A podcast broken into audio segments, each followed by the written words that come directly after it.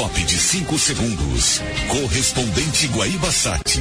Uma produção do Departamento de Jornalismo da Rádio Guaíba, em colaboração com o Correio do Povo, TV Record e Portal R7.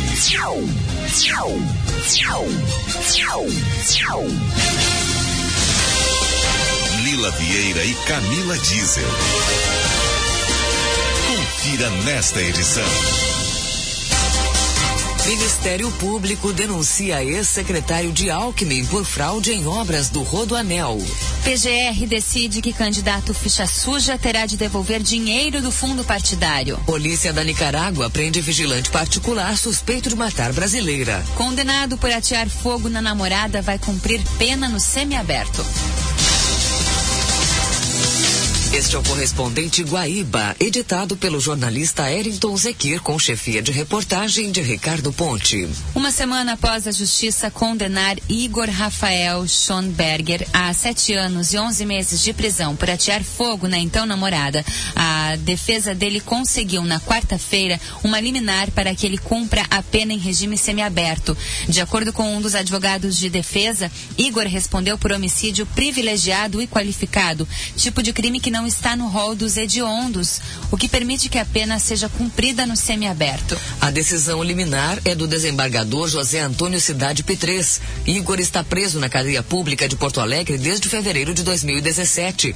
Ele espera a definição da SUSEP sobre para qual casa deve ser transferido e começar a, começar a cumprir a pena do semiaberto. Um caminhão carregado com 52 toneladas de arroz em fardos tombou nesta sexta-feira no quilômetro 74 da BR-386 em Boa Vista das Missões a carga foi saqueada por aproximadamente 300 pessoas que se revezavam em recolher o produto sem autorização do motorista que assistiu à cena. Nem a ação da Polícia Rodoviária Federal e do motorista solicitando que a carga não fosse roubada impediu que as pessoas usando caminhonetes, carretinhas ou a pé furtassem o produto. Algumas pessoas chegaram a montar guarda junto a pequenas quantidades, aguardando a chegada dos veículos para levar o arroz. A carga estava no seguro. O órgão especial do Tribunal de Justiça do Rio Grande do Sul estipulou prazo de seis meses para que o governo gaúcho edite lei que estabeleça revisão salarial para os servidores representados pelo Sindicato dos Técnicos do Tesouro Estadual. A decisão foi divulgada um dia depois de o governador José Ivo Sartori ter sancionado a Lei de Diretrizes Orçamentárias de 2019. Pelo quarto ano seguido, não foi garantido reajuste para o funcionalismo do Poder Executivo.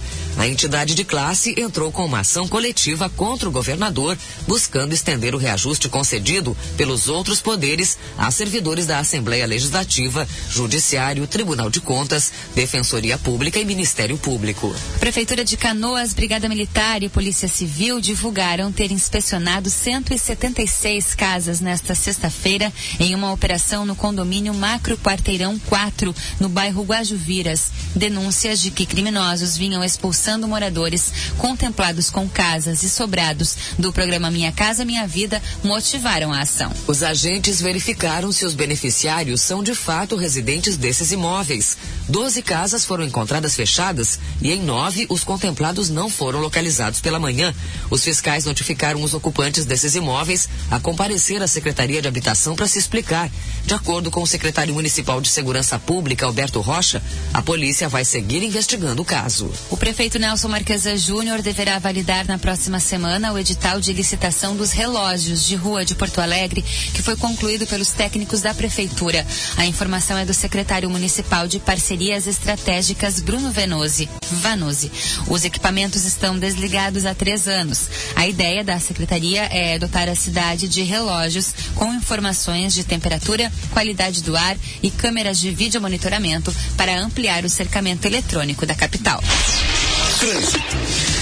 Trânsito ainda acentuado nas principais avenidas de Porto Alegre, Bento Gonçalves, na aproximação com Antônio de Carvalho, com fluxo lento. A Antônio de Carvalho também no sentido Ipiranga, no cruzamento da Ipiranga para Bento, ainda existe um pouco mais de atenção. Para você que está pela legalidade, trânsito intenso, mas já sem congestionamentos. Para quem está pela Zona Norte, Assis Brasil, Sertório, trânsito intenso, ambas no sentido ao bairro. As Airas Jarros, Avenida do Laçador para BR-116 ou chegada à capital, com fluxo fluxo acentuado, mas sem retenções. Vidaprem branco é o melhor amigo da sua obra. Uma manta líquida que impermeabiliza sua laje e evita infiltrações. Vedacity, sua parceira para construir, reformar e proteger. Com as informações do trânsito de Ana Mendel. A presidente do Supremo Tribunal Federal e presidente da República em exercício, ministra Carmen Lúcia, disse que vê o país dividido em no que classificou uns contra os outros. A afirmação foi feita hoje durante palestra na Associação Comercial do Rio de Janeiro. Ela disse que ela se disse preocupada com o momento que o país vive. Segundo Carmen Lúcia, há uma multiplicidade de pensamentos, contradições e manifestações exasperadas que podem ser chamadas de raiva. A ministra reforçou a importância de um judiciário forte e afirmou que não há alternativa fora do sistema democrático de direito. A Procuradora-Geral da República, Raquel Dodge, afirmou que a suspensão da inelegibilidade do ex-senador Demóstenes Torres do DEM afronta a soberania do Legislativo. Cassado em 2012, ele poderá novamente ser candidato após obter decisão liminar na segunda turma do Supremo. As informações foram divulgadas pela Procuradoria-Geral da República. A Justiça suspendeu os direitos políticos do ex-governador Antony Garotinho pelos próximos oito anos. A decisão é da 15ª Câmara do Tribunal de Justiça do Rio, que já comunicou o Conselho Nacional de Justiça. Garotinho, que é pré-candidato ao governo do Rio de Janeiro, vai recorrer. Ele foi condenado após ser acusado de desviar 243 milhões de reais da Secretaria Estadual de Saúde entre 2005 e 2006, quando a mulher dele, Rosinha Mateus, era governadora. Previsão do tempo. Neste sábado, uma frente fria cruza o Rio Grande do Sul e pode trazer episódios isolados de chuva forte e temporais também poderão afetar o Rio Grande do Sul. Interessante que chove desde cedo na metade sul e oeste, mas na metade norte o sol aparece, esquenta e a chuva só deve avançar entre a tarde e a noite. Da Metsu Meteorologia, Estel Cis. Em Porto Alegre, tempo nublado. Agora na rua Calda Júnior, 14 graus.